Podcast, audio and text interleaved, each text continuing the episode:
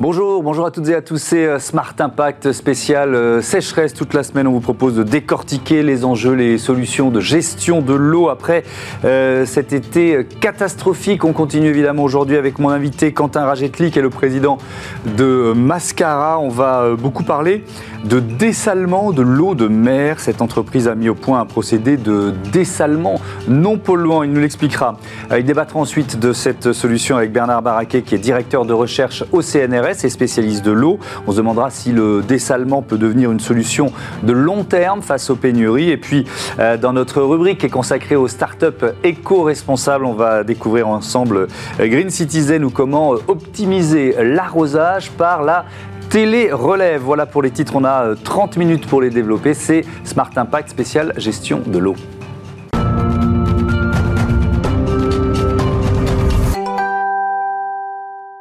Bonjour Quentin Ragetli, bienvenue, heureux de vous retrouver. Euh, on va donc euh, parler de dessalement de l'eau de mer ou des eaux saumâtres. Euh, c'est la solution que vous proposez avec Mascara. Procédé non polluant, comment ça marche? Alors, procédé non polluant, effectivement, alors comment ça marche? Euh, Dessaler de l'eau, c'est tout simplement retirer le sel de l'eau. Euh, plusieurs technologies, celle qu'on utilise, c'est tout simplement utiliser une membrane qui a la capacité de ne laisser passer que l'eau douce. Donc, en fait, on sépare le sel de l'eau douce à travers cette membrane. Et évidemment, pour euh, cette séparation, il faut de l'énergie. Et nous, on a décidé d'utiliser des énergies renouvelables, principalement de l'énergie photovoltaïque. Euh, car c'est celle qui est la plus simple à installer, quel que soit le contexte, euh, qui s'adapte parfaitement dans des zones géographiques euh, qui peuvent être complexes et qui peut répondre à de nombreux besoins. Mmh. Donc notre innovation, ça a vraiment été d'associer des énergies renouvelables avec des procédés de dessalement, avec ce, petit twist de se dire on va pas mettre de batterie pour lisser la production des énergies renouvelables, mais on va directement asservir le procédé de dessalement de telle manière à ce qu'il adapte sa production en fonction de la quantité d'énergie produite par le soleil. Oui, parce que c'est une énergie qui est moins stable, on va dire ça comme ça, que euh, quand on utilise euh, des, moyens thermiques pour alimenter euh, l'usine de dessalement. Enfin, en tout cas, c'est l'idée qu'on peut, eh ben, exactement. la grande difficulté des énergies renouvelables, c'est leur intermittence. C'est ça. donc, on imagine fortement le jour et la nuit pour le solaire, mais au cours de la journée, suivant que la position du soleil est au zénith ou à l'horizon, la production électrique n'est pas la même. Hmm. Donc, il faut être en capacité de compenser tout ça. Alors vous avez plusieurs solutions. Hein. C'est soit euh, bah, vous mettez du stockage ou vous, vous, avez du secours pour assurer du soutien si la production des énergies renouvelables est trop faible. Mmh. Ou alors, à l'inverse, et l'innovation qu'on a mis, c'est de se dire ben, c'est plutôt la demande, le consommateur qui va adapter sa consommation électrique de telle manière à ce que bah, on puisse garantir la pénétration des énergies renouvelables sur n'importe quel réseau électrique. Vous l'avez créé quand déjà, Mascara? 2014. Et depuis, il y a des concurrents qui sont apparus euh, en France ou, ailleurs dans le monde avec, le même procédé? Alors, il y a. Vous été copié? Alors, on a copié pas exactement parce qu'en fait on est les seuls quand même à pouvoir asservir sans batterie.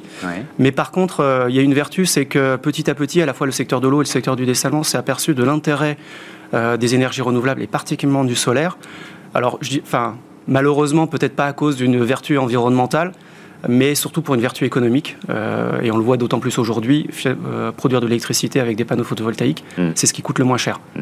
Donc finalement, quand on a aussi un souci économique au niveau du procédé, c'est tout à fait intéressant. On voit quelques images. Elles, ressemblent à quoi vos, usines de, traitement de l'eau? Il y a différentes tailles possibles? Alors, vous euh, adaptez à l'environnement, enfin à la topographie des lieux. Comment ça alors, euh, alors, je pense qu'on voit pas la taille du studio, mais on va dire que nos, plus petites unités tiennent sur la, table qui est entre nous. Ok. Et, euh, et les plus grosses occupent même pas un sixième du studio. Oui, donc, en fait, ce sont des petites unités, mais avec une capacité de traitement importante quand même. Alors en fait, on, est, euh, on a une gamme qui va de 1 m3 jour à 20 000 m3 jour. Euh, alors ça ne parle pas forcément, euh, alors on va dire 1000 litres à à 20 millions de litres par jour, mmh. sachant que l'Organisation mondiale de la santé préconise 50 litres d'eau par jour par personne. Alors, ce n'est pas pour la consommation des 2 litres mmh. nécessaires, mais c'est aussi pour toutes nos activités agricole, etc. Donc euh, dans un environnement, il faut 50 litres d'eau pour que euh, l'activité humaine puisse se développer euh, de manière satisfaisante. Mmh.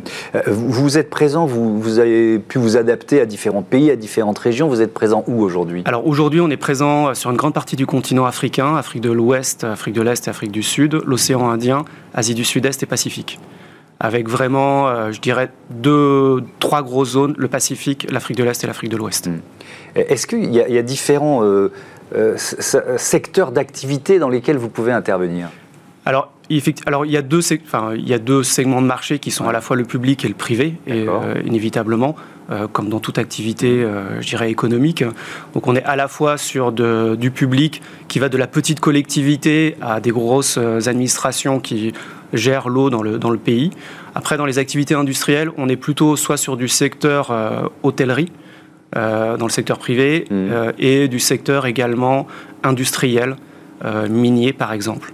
Euh, qui se posent de plus en plus la question justement de leur impact par rapport à leurs activités et mmh. que ça soit euh, en termes de ressources en eau ou d'énergie renouvelable. Alors on parle de dessalement de l'eau de mer ou des eaux saumâtres. C'est exactement la même technologie. Est-ce que ça change quelque chose? De quoi on parle? Tiens d'ailleurs Eau saumâtre. Alors en fait effectivement quand on parle de sel on pense tout de suite à l'eau de mer mais en fait euh, il y a beaucoup de nappes dans les sols euh, qui contiennent aussi du sel. Alors à de moindre teneur, hein, c'est pas c'est pas de la même teneur.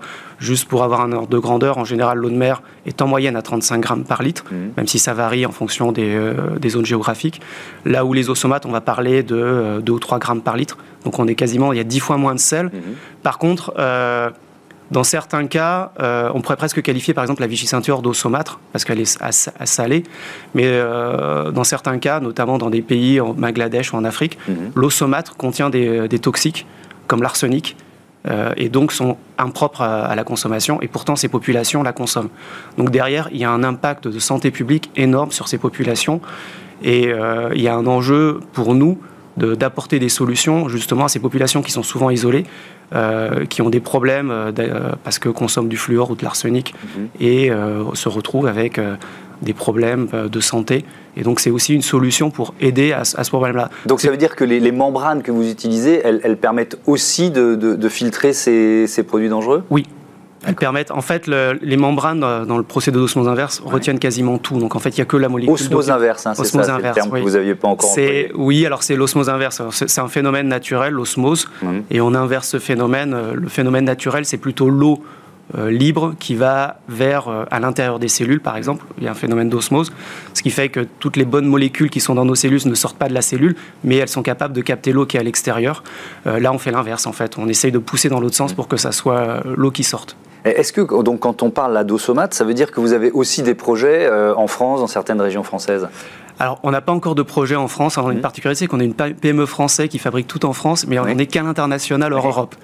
c'est effectivement, euh, mais on voit bien que le, le, contexte, et, ça fait l'actualité cet été, mmh. euh, par rapport à la crise de l'eau, euh, la question du dessalement va se poser aussi sur le continent européen. Elle se pose déjà dans des zones géographiques méditerranéennes comme l'Italie, l'Espagne ou la Grèce, mais une image qu'on a peut-être moins, mais elle se pose en Angleterre. L'Angleterre est en train de construire une usine de dessalement. Euh, qui doit ouvrir en 2023 parce qu'il y a un problème d'eau. Alors on n'imagine pas l'Angleterre où il pleut tout le temps. C'est le premier pays auquel on aurait pensé. Et cet été, ils ont eu un problème de l'eau. Ils ont cherché à voir s'ils ne pouvaient pas accélérer la mise en service de leur unité de dessalement hmm. dans l'Est londonien.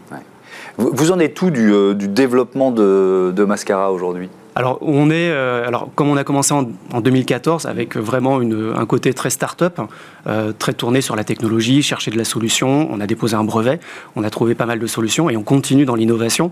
Mais après, petit à petit, on s'est structuré en PME industrielle, donc on est en pleine croissance. Euh, on en a parlé un peu en dehors, mais on vient d'ouvrir des nouveaux locaux de fabrication qui nous permettent justement d'aller produire des très grosses capacités, là où aujourd'hui on était plutôt limité en termes de capacité de production. Maintenant, donc ça veut dire que vous pourriez produire des, des usines qui, enfin, ou des, unités qui seront plus importantes que ce que vous nous décriviez tout à l'heure Alors, on est, non, on est, on commence effectivement. On peut aller plus loin, mais on se limite à justement un segment qui est entre 1 mètre cube et 20 000 mètres cubes, comme je vous l'ai dit, par jour. Euh, après, c'est des projets qui sont de notre nature et qui sont, voilà, qui, qui nécessitent une approche industrielle différente et dans lequel vous ne voulez pas pour l'instant vous lancer, c'est ça? Ou, vous pensez que votre... Parce que votre procédé, il pourrait fonctionner euh, à beaucoup plus grande échelle? C'est juste qu'après, il faut regarder le marché. Le monde est vaste. Et, euh, voilà. et aujourd'hui, si on regarde un peu les projets dans le dessalement, 75-80%, euh, ça correspond à la gamme qu'on a. Donc il y, y, a déjà beaucoup à faire sur cette gamme-là. Et on voit bien que l'intérêt du dessalement ne fait que croître. même si on est plutôt en train, à chaque fois qu'on a un projet, de chercher les solutions alternatives, parce que la solution dessalement et la solution qui arrive en dernier. Euh, avant, il faut se poser la question s'il ne faut pas intervenir sur les réseaux, mhm. s'il ne faut pas économiser la ressource, est-ce qu'on n'est pas en train de gâcher déjà la ressource naturelle qui est accessible? Donc c'est un peu tout ce cheminement qu'il faut faire avant d'aller mettre une solution technologique comme le dessalement. Mais dans certains cas, il n'y a juste pas le choix. Vous prenez les îles du Pacifique, il n'y a pas de nappe phréatique, il n'y a pas d'eau douce. si vous dessalez pas, la seule solution, c'est de remplir des bidons de 20 litres et le faire voyager sur 2000 km et qui après reste sur les plages, dans ces petits atolls au niveau de l'océan Pacifique. vous l'avez évoqué en parlant de, de, l'Angleterre, mais l'été le, qu'on vient de vivre, ça, c'est en train d'accélérer des, des projets, ou même pour vous, il y a, y a des, des, des collectivités ou des entreprises qui viennent vous voir, sais, des hôtels, des... Aujourd'hui, on, s'aperçoit qu'il y a une, euh, une, réflexion qui bouge beaucoup par rapport à l'eau. On s'aperçoit qu'en fait, l'impact du réchauffement climatique, c'est qu'en fait, euh, c'est pas qu'il nécessairement il pleut moins, c'est qu'en fait, les pluies sont plus intenses sur une période courte, mmh. donc on tendance à lessiver les sols et pas à rentrer dans les sols, donc à partir trop vite vers l'océan plutôt que de venir nourrir les terres, et les, les périodes sèches sont plus longues. Et du coup, euh, il n'y a plus d'équilibre entre ce que la nature stockait ou ce qu'on était capable de stocker pendant les saisons des pluies et ce qu'on devait consommer pendant les saisons sèches. Et aujourd'hui, on ne sait pas comment équilibrer ça. Est-ce qu'on fait du stockage? Est-ce qu'on fait du dessalement? Et, je dirais que euh, l'approche, elle est multiple. Elle n'est pas sur une technologie ou sur... Euh, voilà, parce que chaque, chaque solution a des avantages et des inconvénients et qui sont plus ou moins importants par rapport à un contexte. Donc on est très attaché à regarder le contexte, à regarder quelles solutions, mais par contre il faut être dans l'anticipation parce que les, cycles de l'eau sont en train de bouger et vont, la tendance montre bien que ça ne va pas changer. Juste l'anecdote, je faisais un focus sur l'Angleterre. Il y a 25 ans, je faisais mes études en Angleterre. Il y a 25 ans, un prof sur l'environnement disait dans les années 2020-2030, l'Angleterre va manquer d'eau. Déjà, avec la baisse des précipitations il y a 25 ans, on savait que le sud de l'Angleterre commençait à être tendu. Ah bah voilà. Donc le, on, le sait. On a un peu tardé face à non, pas, nécessairement, mais par contre un petit euh, peu quand même face aux, messages scientifiques. Mais justement, tiens, on va accueillir un, euh, scientifique euh, pour continuer de débattre autour des, des solutions de dessalement de l'eau ou d'autres d'ailleurs. C'est le débat.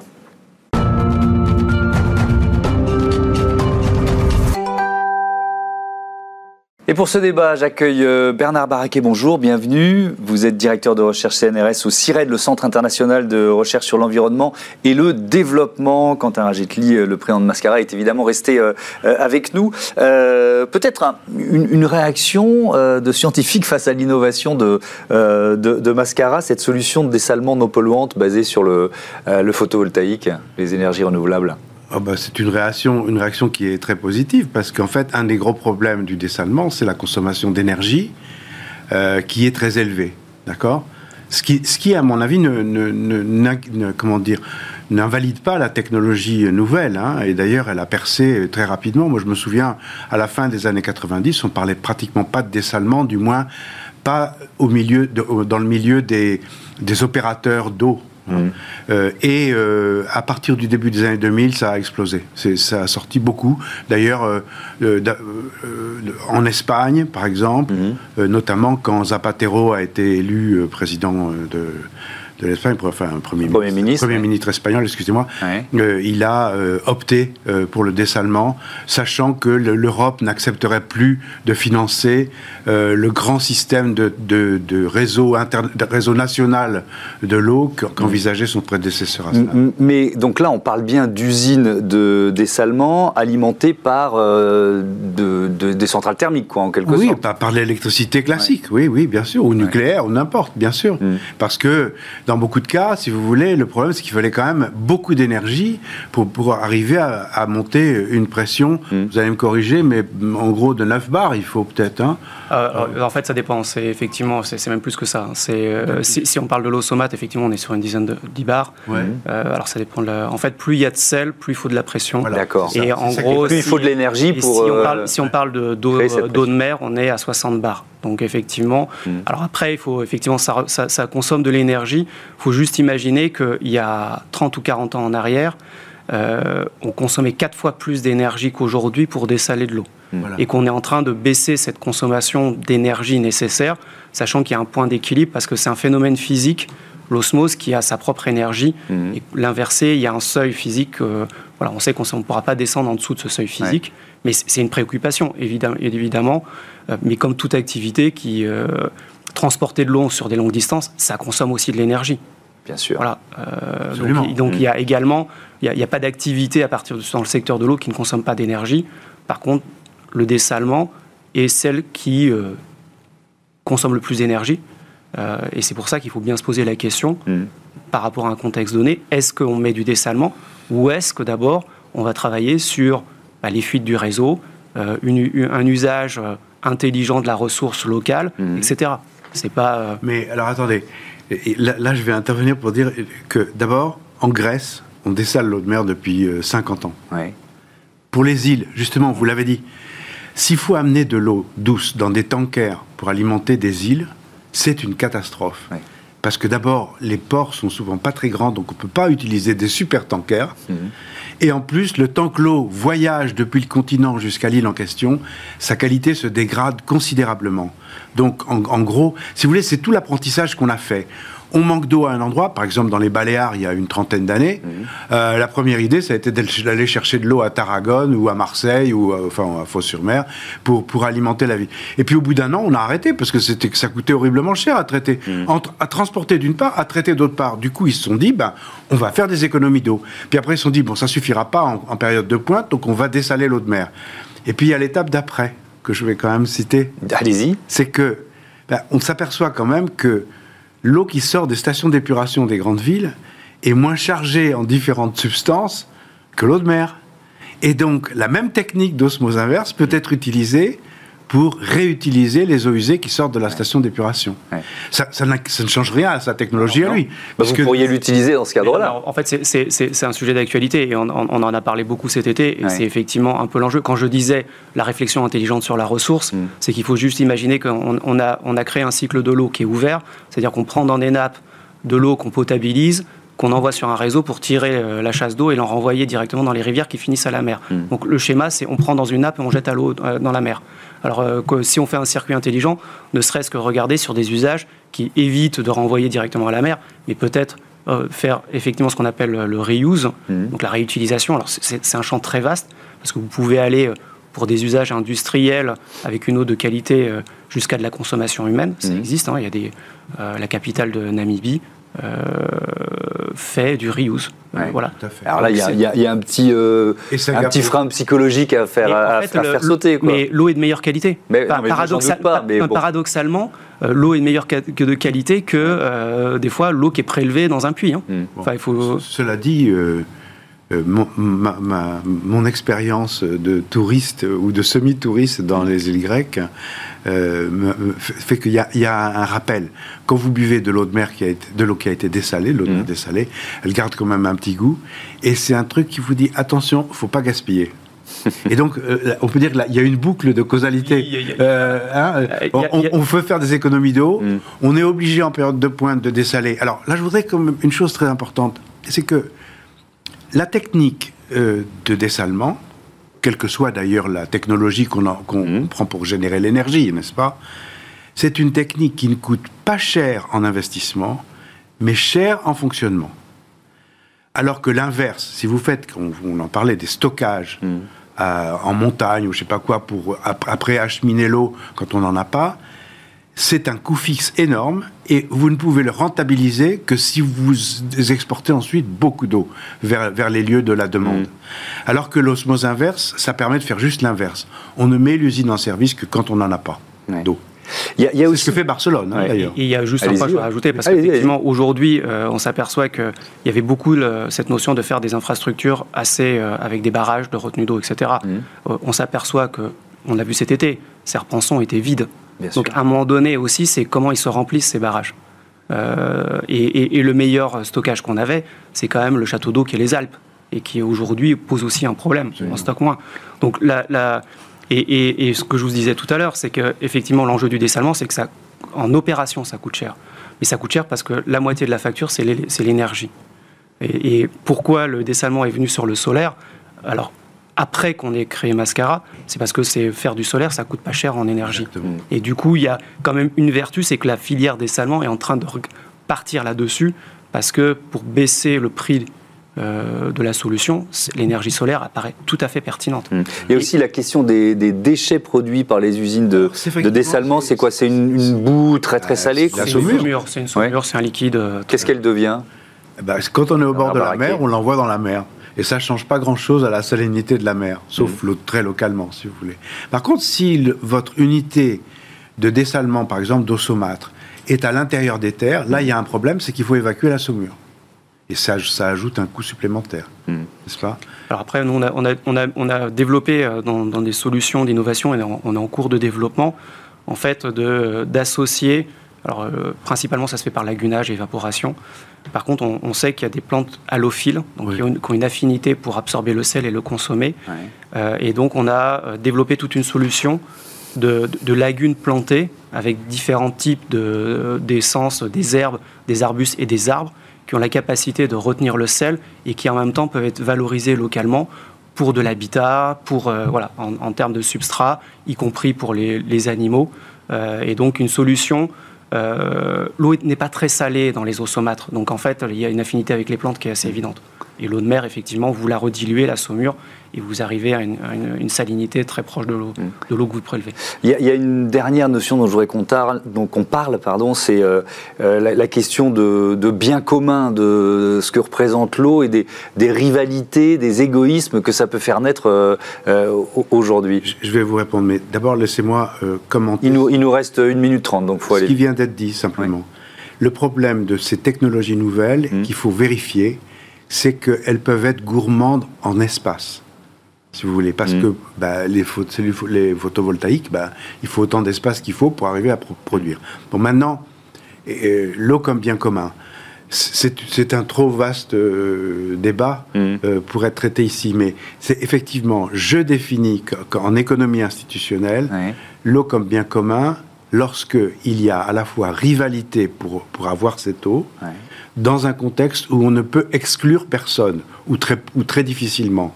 Donc, du coup, il y a une, une dame qui s'appelle Ostrom qui a eu un prix Nobel parce mhm. qu'elle a montré que la meilleure solution dans ce cas-là, c'était que les gens se, mettent autour d'une table et coopèrent pour partager ce qu'il y a comme comme c'est et repousser des solutions euh, d'approvisionnement de, de, euh, lointains à plus tard, une, si on n'a pas d'autre solution, si vous voulez, parce que mm. toutes ces solutions sont très chères. Voilà. Donc la gestion de l'eau en bien commun, c'est ça. Voilà. Et il y a beaucoup d'exemples, hein, notamment en Afrique, par exemple, le bassin du fleuve Sénégal, les pays se, coordonnent et ont créé un organisme commun de gestion du fleuve. Il y, a, quand même cette réflexion sur ces fleuves frontaliers dans leurs usages. Et, plus, et c'est d'autant plus important parce que tant que l'eau est abondante dans le fleuve, personne ne se pose la question. Le jour où il y a la rareté, comment on partage la rareté mm. Et juste sur les espaces, je voulais juste quand même revenir. Dernier mot, allez-y. C'est qu'en en fait, dans, les zones reculées, on manque pas beaucoup d'espace. En fait, hein. c'est pas dans un village africain reculé où il y a de l'eau saumâtre à traiter. Euh, il faut juste imaginer que pour un village, c'est un conteneur de 20 pieds et les, et les panneaux mis en ombrière au-dessus du conteneur. Donc ça, ne prend pas. Alors la lagune, effectivement, prend euh, un ou deux hectares, mm. mais il y a de la place. Et ça, et ça permet surtout aussi de créer un peu d'activité vivrière, parce que c'est les gens du village qui cultivent aussi la lagune et qui du coup exploitent la, ressource végétale qui est présente là, et euh, pour les animaux ou pour le, bâti, etc. Mm. Merci beaucoup. Très bien. Merci à tous les deux, c'était très concret, c'était passionnant. On continue d'explorer des solutions pour économiser euh, l'eau. On parle arrosage intelligent tout de suite.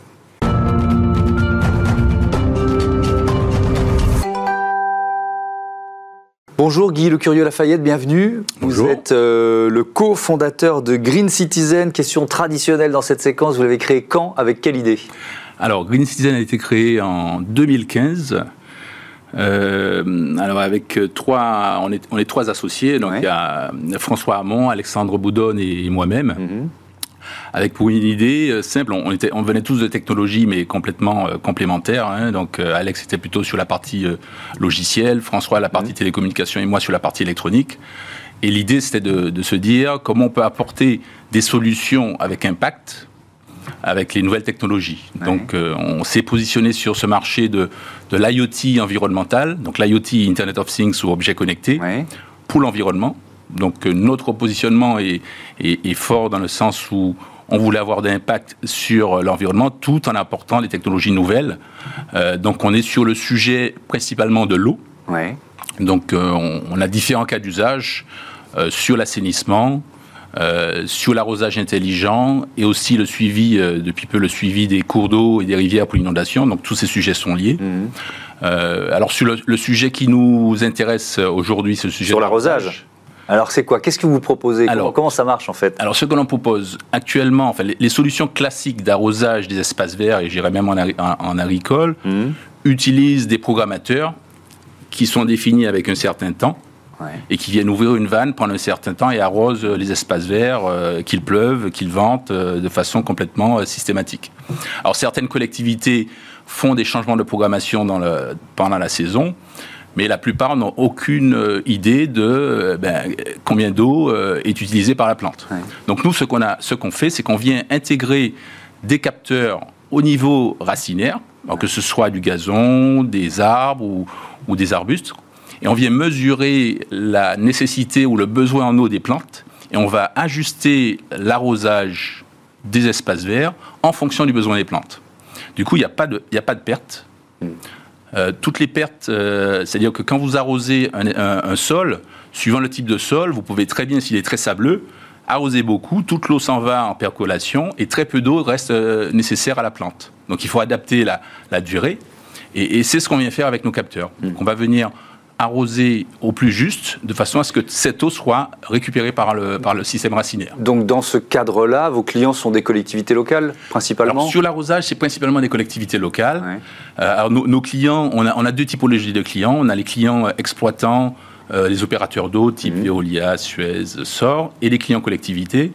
Et nos clients exploitants viennent aussi sur, sur ce sujet de, de l'eau, puisqu'ils sont fournisseurs d'eau mmh. souvent et il y a un besoin d'économie d'eau, donc, euh, ils y viennent aussi. Et alors, vous, votre l'un de vos credos, c'est il faut sauver nos espaces, nos espaces verts, ils nous euh, sauveront. Et il y a un message que vous voulez faire passer, c'est ce, ce, à quoi on a assisté cet été, les, interdictions d'arrosage euh, dans, dans, nos villes.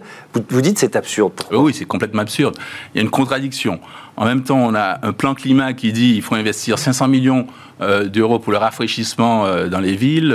on a vu les, périodes de canicule. Et de, notre côté, depuis le mois de mai, il y a des arrêtés préfectoraux qui arrêtent systématiquement l'arrosage des espaces verts. sans parler des, problèmes d'investissement, parce que les, investissements dans euh, planter un arbre dans, la ville, ça coûte très cher. Euh, planter des, espaces verts, ça coûte très cher. Et du jour au lendemain, le préfet décide d'arrêter l'arrosage. Donc, euh, beaucoup de collectivités ont suivi. Hein, Marseille, euh, on, travaille avec Menton, Marseille, ils ont, ils ont suivi. Et donc, là, où on avait des zones qui rafraîchissaient l'atmosphère, elles ne le font plus, c'est ça? Exactement. C'est-à-dire que l'espace vert a cette capacité, alors, en dehors de l'embellissement, cette mmh. capacité de, de, rafraîchir, de stocker du carbone, de dépolluer. Et c'est pour ça qu'on voudrait pousser, entre guillemets, pardonnez-moi, un coup de gueule parce que euh, nos espaces verts, euh, nous sauveront. Si jamais on ne les sauve pas, eh ben c'est catastrophique parce que cette, toute cette capacité, ces, ces, bénéfices, euh, je dirais, secondaires de rafraîchissement, ben on, on les a plus. Et, et, du coup, nous, en apportant cette solution raisonnée d'arrosage pendant toute la saison où on apporte l'eau le, plus juste, eh ben, on trouve un bon compromis entre justement l'économie d'eau et les rafraîchissements, capacité de rafraîchissement des espaces verts. Mmh. Merci beaucoup, merci Guy euh, Le Curieux Lafayette. merci beaucoup de votre invitation. Green Citizen, voilà, c'est la fin de ce numéro de Smart Impact. Notre semaine euh, spéciale sécheresse et gestion de l'eau se termine. Je vous souhaite un très bon week-end sur Bismart. Salut.